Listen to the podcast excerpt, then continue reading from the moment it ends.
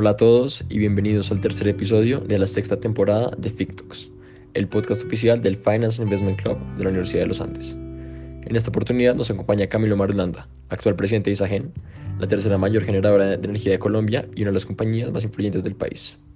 En este capítulo está conmigo Lucas Ortega. Yo soy Alejandro Guarín y los estaré acompañando el día de hoy. Bienvenidos a un nuevo episodio de FICTOX, con nuestra acompaña Camilo Marulanda, actual presidente de Isagen. Camilo, muchas gracias por estar aquí con nosotros, es una gran oportunidad y espero tener una gran entrevista. Hola, eh, gracias por la invitación y, claro que sí, eh, creo que hay varios temas interesantes para conversar. Bueno, primero queremos comenzar un poco con la vida universitaria y tus primeros años. Primero, durante tu infancia o adolescencia, ¿tuviste algún acercamiento al mundo de los negocios o al sector público? De ser así, como, ¿cuál fue tu mayor influencia o quién fue tu mayor influencia en ese aspecto? Eh, en, en, el tema empresarial, al menos no. Yo, no. yo nunca fui de esos niños que vendían brownies y esas cosas. Eso no fue muy interesante. Par de mis tíos fueron economistas, estuvieron en entidades multilaterales, en el Banco de la República. Entonces, siempre tuve una cercanía con la economía. Y adicionalmente tuve o tengo un tío que fue político en ese momento, senador y constituyente. Pero digamos que eso nunca me llamó la atención, la política nunca ha sido como una prioridad para mí. Y después del colegio y demás, ¿cuál fue ese motivo principal? ¿Por qué decidiste estudiar economía en los Andes? Y después contar un poco más desde por eso en la universidad, si tuviste algún profesor, alguna materia que tuvo una influencia importante. Eh, yo tengo como, como siete, ocho tíos economistas. Eh, entonces, digamos que la decisión fue como muy obvia. Yo creo que uno entiende muy poquito de qué se trata la economía cuando está en el colegio, eh, pero siempre pensé en estudiar en los Andes, digamos, por, dos cosas. Me, me, parecía como más liberal en, en el buen sentido de la palabra y como con un espectro mucho más amplio de educación, que, que, una sola materia, una sola carrera, sino la oportunidad de ver muchas cosas y de expandir el conocimiento. En términos de profesores, a mí me tocó una época donde, donde hubo una gente muy relevante como profesor en los Andes. Creo que de que, que me acuerdo en este momento hay, había una clase que era política económica colombiana con Roberto Steiner, que hoy es codirector del Banco de la República, y Juan José Chavarría. Esa fue para mí la mejor clase de la universidad, eh, porque era un poquito traer al mundo real esos conceptos de, de, la economía que son muy abstractos y dos personas que habían tenido pues experiencias en el mundo real. Esa es una. Y la segunda, una materia que se llamaba Economía Institucional con Salomón Kalmanovich, eh, que era un poquito más filosófica, eh, sobre la importancia pues, de las instituciones eh, para el desarrollo de los países, para el desarrollo de las regiones y, cómo eso era uno de los requisitos importantes para tener pues, unas sendas de crecimiento eh, sostenidas, uno, y dos, unos procesos de equidad balanceados en ese crecimiento. Buenísimo, muy interesante, muy interesante. Qué gran época para estudiar en los Andes ahorita con toda tu experiencia y perspectiva, ¿qué le recomendarías a los estudiantes que tengan presente durante su paso en la universidad? ¿Algún consejo, alguna recomendación que de pronto te hubiera gustado tener en ese momento, cuando eras más joven? Digamos que, que más allá de los conocimientos técnicos específicos de cada carrera, uno no terminas, o la mayoría de las personas no terminamos haciendo lo que estudiamos. Eso es lo primero.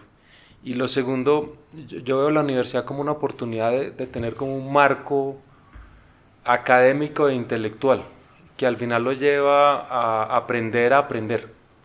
El, mundo cada vez cambia más rápido eh, y los cambios son más drásticos. Eh, hace 30 años la internet casi no, no, existía, hoy es una cosa totalmente normal. Eh, y digamos que cuando yo empecé a trabajar hace ya muchos años, el tema de tecnología, cómo funcionaban las cosas era muy distinto y lo que me ha tocado a mí es aprender cosas nuevas. Eh, Y cuando uno va creciendo profesionalmente o cambia de industria cambia de empresa, le toca reinventarse, aprender nuevas funciones, nuevas habilidades. Eh, y eso es, un, eso es un loop infinito de, de, de, uno reconocer que no sabe algo y, ser capaz de aprender. Eso sería lo primero. Eh, lo segundo, creo, creo que hay un tema muy importante que es la, la capacidad de comunicación oral y escrita. Y en eso yo creo que la universidad es muy útil, eh, porque eso es un skill que le sirve a uno para toda la vida. Y por último, yo creo que es un tema que es como un lugar común, el, tema de finanzas. No importa usted qué haga en la vida, usted tiene que entender de finanzas y de contabilidad.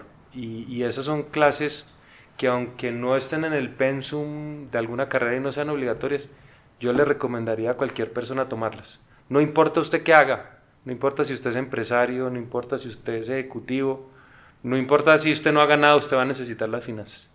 Y creo que, que esas serían como las recomendaciones. No, no hay que enfocarse en la ecuación diferencial del cálculo que a uno no le gusta, sino ver un poquito más allá de eso y aprender cosas que le sirvan en el largo plazo. De acuerdo, de acuerdo, buenísimo. Muchas gracias por las lecciones, muy válidas y muy buenas para muchos de nuestros oyentes. Ahora bien, tenemos muchas personas que están cerca de terminar la universidad y les genera muchas dudas sobre qué se van a dedicar en el futuro. Cuando tú te graduaste de la universidad, ¿tenías una idea clara de qué querías hacer, a dónde querías llegar? ¿Cómo fue ese proceso? Yo tenía claro qué no quería hacer. Eh, digamos que en mi familia me hicieron mucho, hubo mucha insistencia para hacer una maestría en economía. Yo no me veía haciendo eso. Ir al Banco de la República o ir al Ministerio de Hacienda. Yo no sentía que esa fuera mi, mi foco. Yo empecé trabajando en una banca de inversión. Eh, año por ahí 1999, 1998. Cargando ladrillos, literalmente cargando ladrillos. Eh, sacando fotocopias, haciendo lo que nadie quería hacer. Eh, y por cosas de la vida terminé yendo a trabajar a, Procter Gamble. Allá estuve unos cuantos años. Eh, le diría que, que, para ese primer trabajo es importante ir a trabajar o en una empresa donde haya mucha estructura de procesos, de liderazgo, de conocimiento, o en, o en un lado donde uno pueda aprender de alguien que, que, que, tenga buenos conocimientos, que sea eficiente, que, que, sea bueno en lo que hace. Porque uno aprende o de la organización o de las personas o de las dos. Eh, y yo creo que como primer trabajo esa sería mi recomendación. Busque un primer trabajo donde le den estructura, donde pueda aprender y sobre todo donde pueda tener un buen mentor para, para darle como, como un startazo a la carrera. Ya, ya el resto creo que se da naturalmente. Muchas gracias. Siguiendo con ese tema, ¿cuál, fue que, ¿cuál crees que fue ese mayor aprendizaje apenas llegaste al mundo laboral?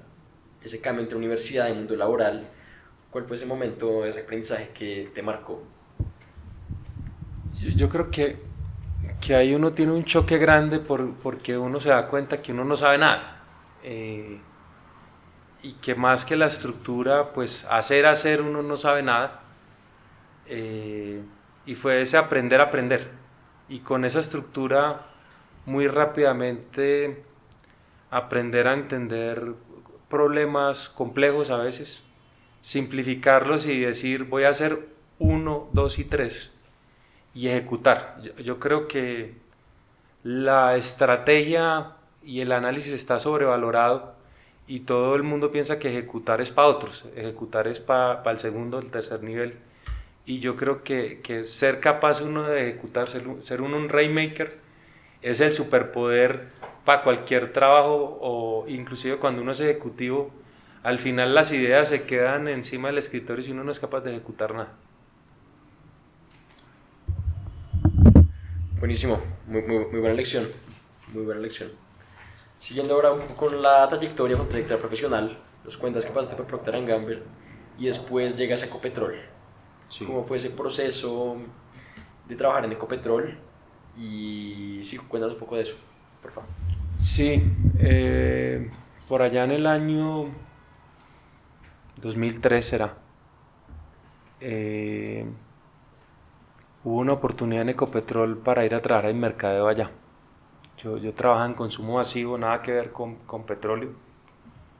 Eh, pero yo estaba buscando como un proceso de carrera acelerado de crecimiento. Eh, tomé la decisión de ir allá. Estuve casi 15 años en Ecopetrol. Eh, fui vicepresidente comercial, muy joven. Fui vicepresidente de, de planeación financiera y de nuevos negocios. Fui presidente del negocio de transporte y después fui vicepresidente ejecutivo del grupo. Eh, aprendí mucho, me tocó aprender de, un negocio, me tocó viajar por todo el país a, los diferentes campos y sites. Estuve en proyectos difíciles, en momentos complejos, pero, pero digamos que eso me dio la oportunidad de, de aprender de muchas cosas, de muchas personas eh, y de profundizar en áreas que, que no era tan fuerte. Yo, el tema financiero siempre fue cercano, pero nunca fue mi fuerte, fuerte, pero terminó siendo una de, de, de mis fortalezas, eso es uno. Eh, y, y digamos que Ecopetrol es una, una organización pues muy grande, eh, en ese momento 15 mil personas, 60 mil contratistas, un footprint por todo el país. Y eso me dio como mucho feeling en, en cómo llegarle a las personas, en, en cómo en, entender los temas de territorio, comunidades, ambientales, de seguridad, con una mirada un poquito distinta.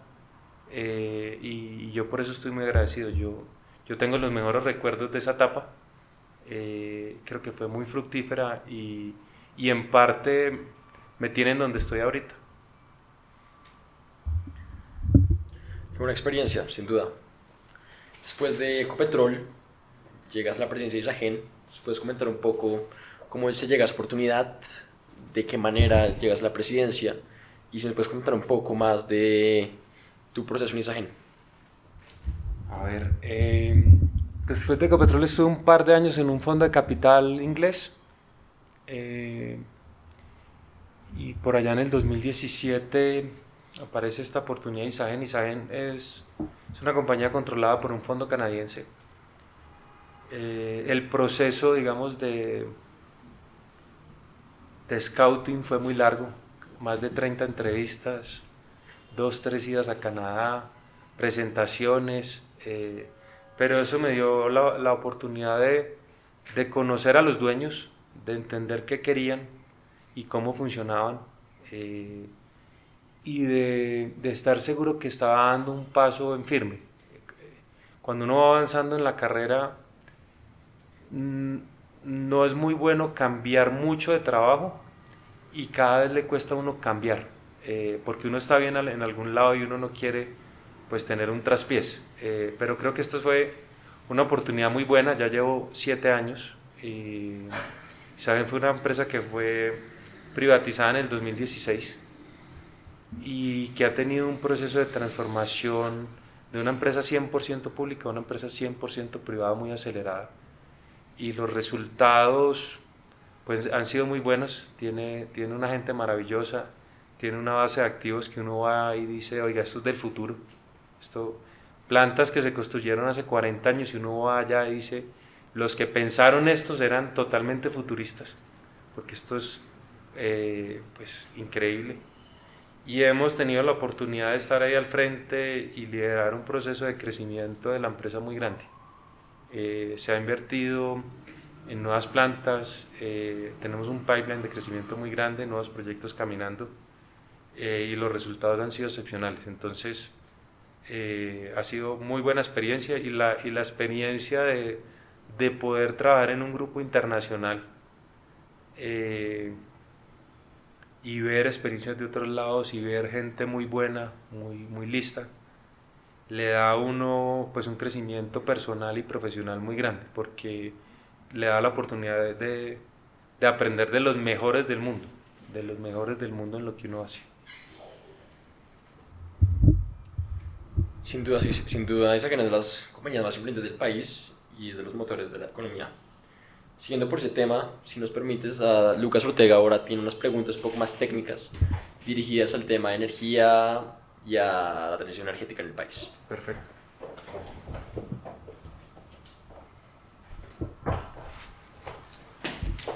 Entonces, la primera que, que es con Alejandro que te quisimos traer es ¿cómo crees que se va a desarrollar la industria energética en Colombia en términos de matriz? ¿Sí?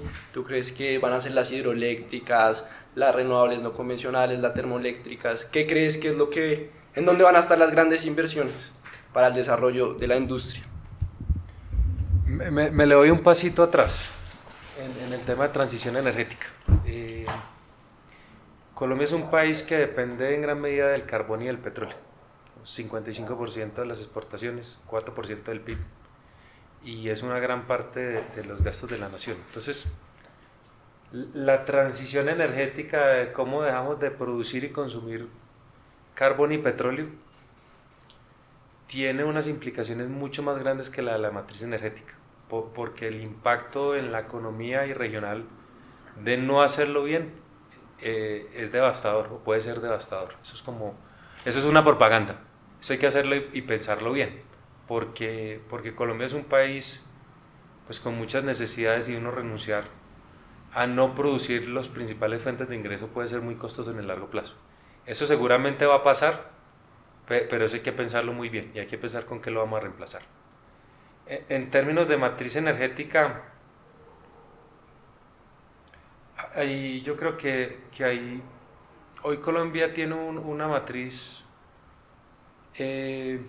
67% eh, hidráulica, 30% eh, termo y el resto 3%, 4% debe ser viento y, sol. 19.000 eh, megas aproximados de capacidad y requiere una expansión del sistema pues muy acelerada porque la demanda de energía viene creciendo al doble de, lo que se esperaba. Se esperaba que creciera al 2,5 y viene creciendo por encima del 5 sostenidamente en los últimos años. Y esto es porque pues, el, el consumo de energía per cápita en Colombia es muy bajito y en la medida que la gente avanza y progresa económicamente, pues compra televisor, nevera, lavadora, eh, aire acondicionado y sube el consumo sobre todo en la costa, viene creciendo unas ratas importantes. Yendo a la pregunta yo personalmente veo que el tema eólico, a pesar de que hay un potencial inmenso en La Guajira, eh, eso tiene, tiene mucha incertidumbre. La, ejecución de esos proyectos es muy compleja.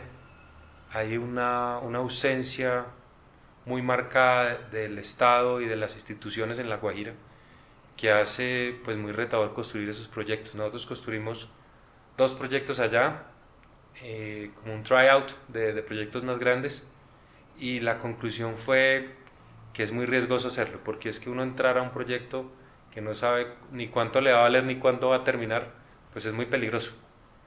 Eh, yo creo que la expansión va a ser en base a lo solar y en termos, y termos en la costa, con gas importado. Esa va a ser la expansión, porque al final la expansión no es lo que uno quiere hacer, sino lo que se puede.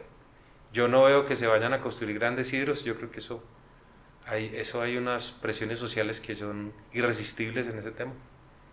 Eh, gas colombiano, creo que con los últimos balances que han salido, yo, yo no me confiaría en eso. Y creo que al final vamos a depender del gas importado. Y Colombia tiene un buen potencial solar. Eh, hay unas zonas en la costa, en el centro del país, en los llanos que tienen potencial. Y yo creo que por ahí va a venir el crecimiento. Eh, para que tenga un dato, Colombia necesita un billón de dólares, o sea, mil millones de dólares al año de inversión en, nuevas plantas de generación, solo para seguirle el paso a la demanda. Y en los últimos cinco años, solo ha entrado el 20% de los proyectos planeados. O sea, se esperaban que entraran 100 y han entrado 20. Entonces nosotros tenemos como país un problema estructural de oferta de energía que hay que resolver, porque si no, pues el riesgo de que haya un desabastecimiento en el corto plazo va a ser muy grande. Y quizás muy relevante para el contexto actual, ¿cuáles son los, los componentes que determinan la factura de energía para el consumidor final? Ah, esa es una buena pregunta. Eh, generación, transmisión, comercialización, distribución, las pérdidas y las restricciones. Para que tenga en la cabeza, la generación es como el 38%, eh, que es el negocio donde nosotros estamos. Y el resto son el resto de los cargos.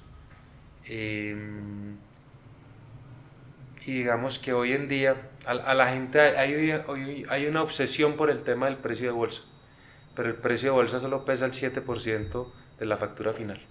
Entonces, yo creo que lo que hay que pensar más bien es cómo se instala más capacidad de generación porque, porque el margen de reserva, margen de reserva es la diferencia entre oferta y demanda, históricamente era del 20%, hoy es del 9%, pero entre dos años va a ser del 1%. O sea, va, cualquier cosa que pase nos pone casi en un desabastecimiento. Entonces, eh, una, una discusión que creo que es relevante para el país es incentivar la inversión en generación y no solo incentivarla, sino acompañarla dentro del Estado en los procesos pues, ambientales y sociales y constructivos para que esas plantas sí se den, porque es que si cada 100 proyectos solo entran 20, si seguimos en esa rata de éxito, pues creo que, que no, no va a ser el mejor escenario para el país. Ahora yo te tengo una pregunta de interconexión del país. ¿Tú crees que con la nueva línea de Panamá-Colombia pues vamos a poder tener un mercado más regional y eso va a poder permitirnos importar o exportar energía? ¿O crees que vamos a seguir siendo un mercado local y no nos vamos a poder conectar al, mercado centroamericano? Eh, Panamá es, es, un país que tiene una matriz energética un poquito distinta a la de nosotros. Históricamente ha sido más basado en termos y los precios allá son mucho más altos que los de nosotros. O sea, le diría que 85, 90 dólares megavatio hora, es como, como el precio, inclusive más hoy. Eh, y una capacidad de, de, generación pues limitada. Últimamente se ha venido desarrollando una industria eh, en torno a, fuentes no convencionales, renovables no convencionales, pero, pero es una capacidad relativamente pequeña, eso es un punto. Dos, el tema de la interconexión, de eso se viene hablando hace muchas décadas. Eh, yo no estoy tan seguro que eso tenga mérito económico, ¿sabe? porque es muy lejos, las pérdidas son muy grandes eh, y no es muy claro quién va a pagar eso y digamos que eh, eso yo creo que hay que analizarlo un poquito mejor. Para responderle a su pregunta, yo no creo que eso vaya a tener un cambio dramático para Colombia, sobre todo porque por lo menos en el mediano plazo yo veo que los balances en Colombia de, oferta y demanda van a estar muy apretados. Hoy, hoy la línea de Ecuador, eh, mejor día, puede exportar 8 gigas. Colombia tiene una demanda de 240 gigas. O sea, tampoco es que sea pues un intercambio constante de unas cantidades importantes. Yo creo que eso es marginal, es deseable, pero, pero hoy no es tan importante como, como podría serlo. Interesante. Y Ahora, ustedes venden, me imagino que ustedes venden energía tanto en el mercado spot como a largo plazo. Ustedes, pues desde Isagen, ¿cómo definen esa mezcla? De yo cómo me voy a largo, cómo voy a corto, o sea, cómo juegan para maximizar las utilidades, porque eso tiene modelos matemáticos, financieros, cuanto quieras, pero ¿cómo haces como ejecutivo para determinar esa mezcla? ¿Cómo es el plan estratégico que se hace para lograr eso? Eh nuestra visión del tema de contratos es, es bastante particular, ¿sabe? Tiene como, como, dos elementos. Primero el mix entre contratos y bolsa. Eh, nosotros normalmente nos contratamos como el 72%. Y más que el número es por qué 72. Y básicamente es cuánta energía puedo despachar en el peor verano. Porque lo que no quiero, lo que pasa hoy eh, en bolsa es si usted no puede cumplir sus contratos, que están a 200 pesos, por ejemplo, a usted le toca comprar a 600 y vender a 200. Yo lo que quiero es minimizar esa compra. Entonces, yo vendo en contratos solo lo que puedo vender en el peor verano. Eso es común. Y el resto lo vendo en bolsa. Eh, eh, Y el segundo elemento es que los contratos los tratamos de hacer lo más largos posibles para tener visibilidad del flujo de caja. Porque cuando yo le digo a usted que firma un contrato a 15 años con una empresa relevante, solvente, pues ese flujo de ingresos está asegurado. Eh, y, y, ese flujo asegurado cuando yo se lo muestro a los bancos y estoy buscando financiamiento, pues eso es plata en el banco, porque dicen es X o Y empresas que, que es AAA en riesgo crediticio y eso es como si fuera casi un bono. Eh, hoy hay un, una oportunidad y que cambia un poquito esa, esa estrategia, que es una, una, sugerencia que le hemos hecho al gobierno de permitir contratos pague lo generado. Eso es un contrato que si no, lo, no tengo el agua para generar, no lo tengo que entregar, que me permite contratarme más, sobre todo en un mercado de escasez, yo creo que es bueno para la, para la demanda y para los distribuidores, pero, pero me permite tener mayor visibilidad de esos flujos futuros. Eh, salió recientemente una norma que permite hacer eso por dos años y en esta semana casualmente eh, estamos firmando esos contratos y estamos comprometiendo la energía equivalente por dos años del 40% de la capacidad de la empresa anual, eh, como 2.2 billones eh, de ingresos. Entonces, eh, si yo pudiera, no vendería nada en bolsa. Esa es como, como la tercera derivada de la discusión. Ese no es mi negocio. yo prefiero tener visibilidad de los flujos y, y no tener riesgo de mercado. Pero, pero como el agua es tan cíclica, pues me toca jugar en, en torno a, pues a esos riesgos y, y, minimizar los posibles riesgos que es comprar caro y vender barato. El impacto del fenómeno del niño tiene un impacto en precios, ¿en qué sentido? En la bolsa y, a y cómo afecta a las distribuidoras, porque uno ha escuchado todo que las distribuidoras están que se quiebran, no sé qué, no sé cuándo, pero entonces, ¿cuál es el, cuál es el impacto de verdad del, del fenómeno del niño en el estado de todo el sistema eléctrico del país?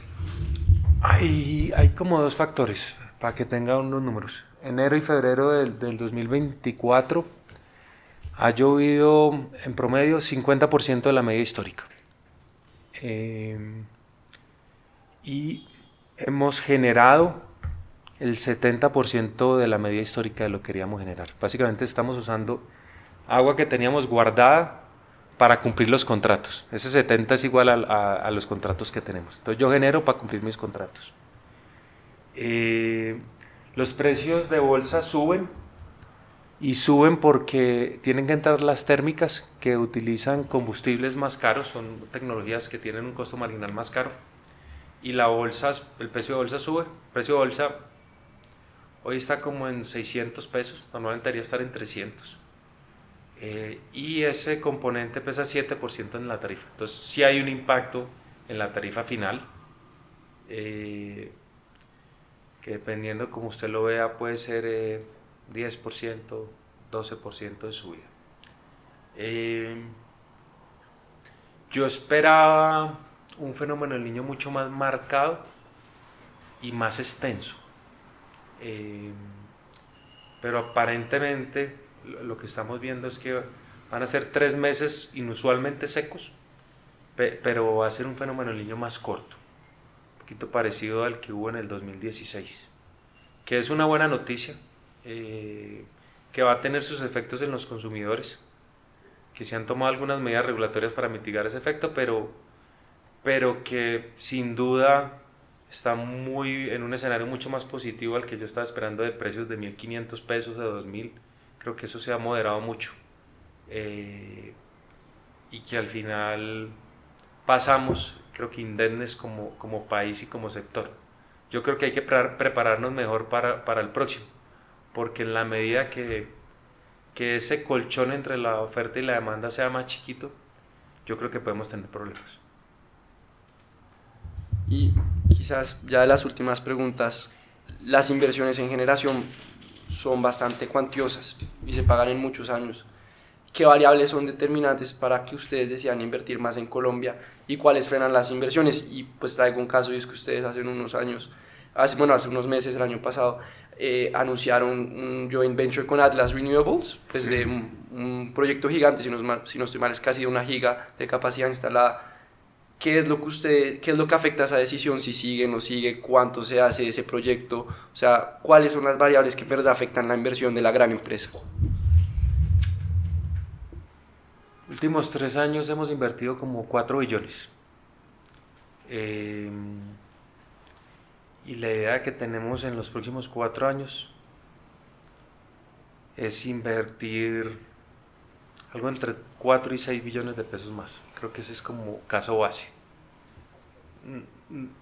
Nosotros como grupo creemos que Colombia tiene un potencial grande. Eh, y hay como, como tres variables importantes. Eh, Creo que, la estabilidad jurídica y regulatoria es una importante. Eh, segundo, el tema del recurso. Eh, el recurso es agua, viento, sol, que sea bueno y competitivo. Y tercero, hay un tema de, que ya es más micro, de situarnos en regiones, en departamentos, en municipios donde podamos tener una, unas relaciones constructivas con los estamentos ambientales, con las comunidades, eh, con los alcaldes y tener ahí como un micro microambiente adecuado para desarrollar esos proyectos. Eh, y tenemos, hemos tenido buenos resultados haciendo eso. Eh, hay sitios del país donde yo no haría proyectos porque hay riesgos de seguridad o, las comunidades son muy complejas o hay temas ambientales que, que, son inmanejables. Uno tiene que escoger bien dónde hacer los proyectos. Pero, pero creo que, que hay oportunidades buenas. Este momento de, de requerimientos de inversión eh, pues genera una oportunidad que es contracíclica. Eh, estamos viendo un, un momento con turbulencia política y económica en el país. Pero de esa misma turbulencia nacen las oportunidades porque no hay 200 empresas invirtiendo, que es lo que pasaba hace 4 o 5 años. Hay menos empresas, pero la necesidad está ahí. Y eso hace un poquito más interesante ser contracíclicos. Y nuestra apuesta es en el largo plazo. Yo, yo pienso las inversiones a 30 años. Entonces, eh, siempre pienso, este es un activo que quiero tener dentro de 30 años. O este es un activo que en algún momento me dará un dolor de cabeza, que, que no voy a poder vivir con el problema. Y si la respuesta es sí, ni lo miro. Eh, y nosotros tenemos un, pues un proceso de fusiones adquisiciones muy activo, un, grupo muy activo, vemos muchas oportunidades y tratamos de escoger lo mejor. Eh, lo mismo en el tema de proyectos. Eh, vemos, no sé, 70, 80 proyectos al año. Terminamos haciendo dos o tres. Pero, pero nos aseguramos de que los que hacemos son los, que, los más atractivos y sobre todo que tengan un balance entre riesgo y retorno. Usted se puede pensar que se va a ganar el 40%, pero si el proyecto tiene unos riesgos desmesurados o técnicos o ambientales y sociales, de pronto termina perdiendo plata. Yo, yo prefiero ganarme el 15% en un proyecto que pueda administrar y terminar a tiempo y, en, y en, costo, que, que ponerme a tratar de ganarme la lotería. Digamos que en este tipo de posiciones lo más importante es la consistencia y es decir uno, este año eh, los resultados financieros van a ser estos y cumplir. Este proyecto lo vamos a hacer en tantos meses y en tanta plata y cumplir. Y, y no, es, no es un one shot, porque estas son posiciones pues donde a uno le toca comerse lo que cocinó. Entonces, las decisiones de hace siete años todavía tengo que convivir con ellas. Y en siete años, si todavía estoy aquí, las que estoy tomando hoy y las que tomé hace siete años, todas esas son mías. Entonces, yo creo que, que, hay, que ser bastante ponderado en esos temas de crecimiento y hacerlo ordenadamente. Y ya quizás la última pregunta técnica para cerrar y ya unas dos preguntas finales es qué tan buen negocio es la inversión en pequeñas hidroeléctricas. Y doy el caso de cuando Celsius hace como un año y medio compró unos activos de Geom de 20, de 20 megas para abajo. ¿Eso es buen negocio, mal negocio? ¿Cómo lo ves tú? Nosotros hemos comprado o nueve plantas de esas. Es buen negocio. con dos consideraciones. Si usted tiene sinergias regionales, o sea, si usted tiene plantas en la misma zona, que tener una planta de 10 megas en el, en el fin del mundo, pues no, no, termina siendo muy costosa operar. Entonces, las nueve plantas que, que compramos, todas son en Antioquia, donde está el corazón de la empresa. Entonces, no, no expandimos el footprint y casi que, con la misma gente que teníamos antes atendemos esa operación. Esa es una.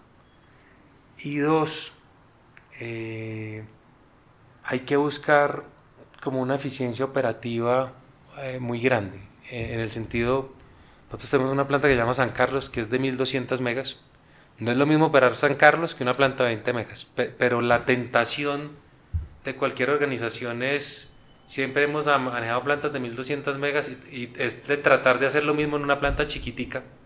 Y ahí es donde uno tiene que romper esa inercia y, entender que son dos activos distintos y operarlos distintos. Pero, es un negocio interesante. Eh, y, yo, yo, tengo una visión muy personal que es, en ese tipo de, de activos, me gusta más comprarlos que construirlos. Es un dolor de cabeza construir una planta si es de 20 o de 1000, es un dolor de cabeza.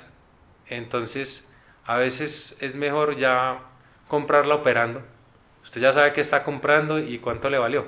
Eh, y digamos que ya es más un, ejercicio financiero que, que, de desarrollo. Bueno, muchas gracias y ya pasamos a las preguntas finales.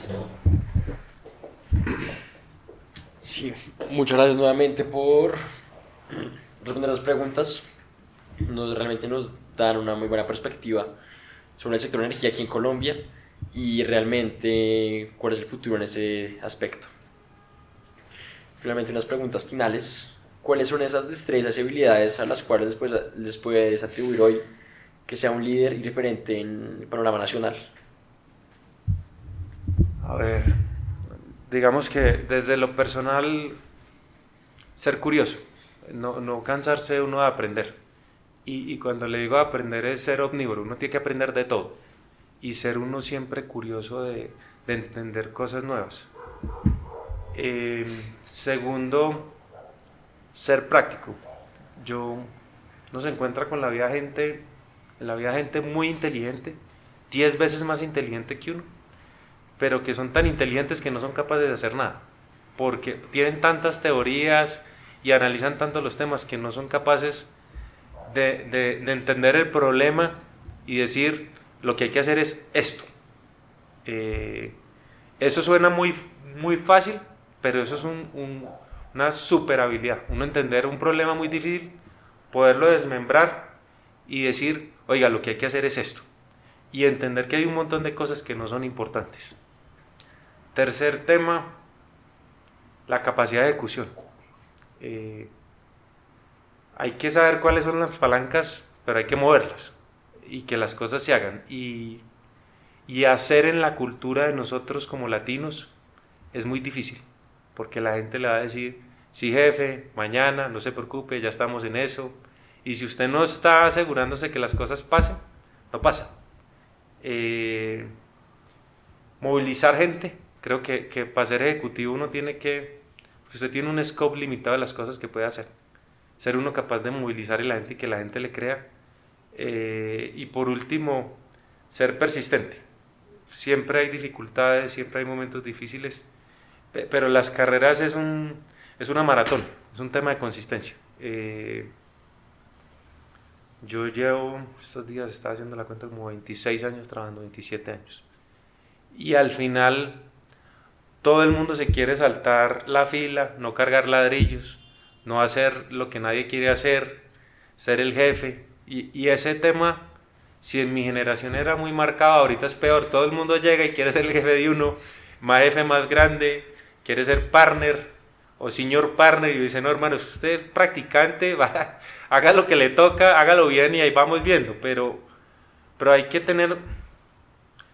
Hay que tener inercia en la carrera, pero también hay que tener paciencia, hay que saber equilibrar las dos cosas. Eh, y la persistencia es un, es una habilidad que se ha perdido porque la gente se frustra muy rápido, porque si no me sale bien, entonces ya no se puede. Y hay cosas que son difíciles de hacer y, y hay que aprender a fallar. Equivocarse, si es de buena fe, no está mal. Y creo que ese es uno de los temas culturales de, de nosotros como colombianos más complejos. Nadie acepta que se equivoca y equivocarse es como la catoma, entonces todo el mundo quiere eh, esconder la decisión que no tomó bien. Si usted hizo un cálculo mal, ya le da pena decirle al jefe que es que lo que le mandé tenía un error. Y lo que uno tiene que hacer es decir, oiga hermano, mire, lo que le mandé tiene este error y el número es este. Pero hay, veces que uno se da cuenta que la gente sabía que, que la embarró y no dice nada. O cuando se equivocan, todas las, las embarradas son huérfanos no tienen papá, eso salió ahí, yo no sé, eso fue tal. Eh, y, al final es de, las embarradas es donde cuando uno aprende, en lo personal, en lo familiar y en lo profesional. Eh, eso serían como las cosas grandes.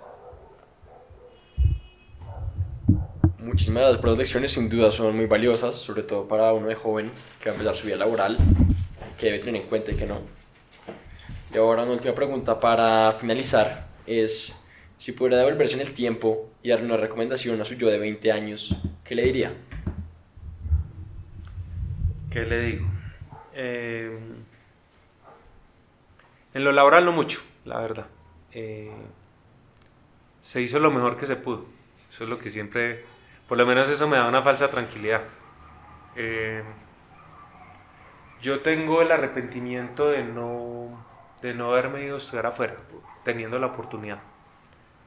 Yo creo que si uno puede, eh, uno debería tomarse el tiempo para uno irse a estudiar una buena universidad afuera. Yo no me iría a estudiar a una universidad de décima categoría afuera, eso no tiene ningún sentido. Eh, pero yo sí creo que tiene un gran valor uno ir a una universidad buena, al país que sea, a retarse uno personal y profesionalmente allá, a estudiar con gente más inteligente que uno, con los mejores profesores, eh, porque ahí uno se da cuenta de, que hay gente con unas capacidades muy superiores y eso también lo reta uno, eso sería como lo primero. Eh, lo segundo es, hoy, hoy los tiempos han, han cambiado mucho. Eh, yo creo que yo gasté mucho tema, mucha energía, mucho tiempo y mucha cabeza en, temas sociales y eso al final eso al final no trae nada bueno en el largo plazo. Uno pasa muy bueno, pero, pero uno estar ahí de rumba en rumba, eh, eso 25 años después yo digo, eh, hubiera, me hubiera gastado todo ese tiempo en otra cosa, jugando golf o haciendo ejercicio, montando en bicicleta. Y, me hubiera ido mejor, me hubiera por lo menos me hubiera ahorrado un montón de problemas. Entonces, eh, y hubiera leído más.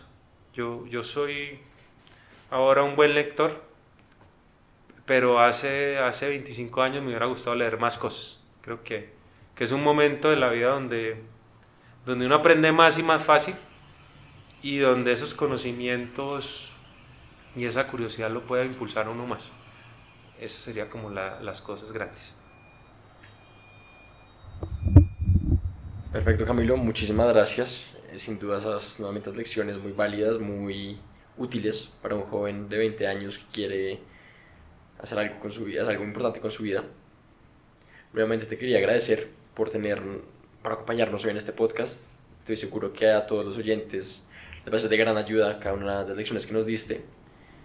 Y bueno, espero que todo haya salido bien. Muchísimas gracias. No, muchas gracias a ustedes por la invitación eh, y a todos los que nos están oyendo.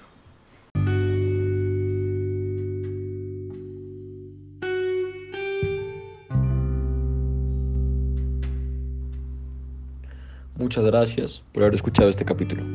Recuerden seguirnos en nuestras redes sociales como FIC Uniantes. Los esperamos.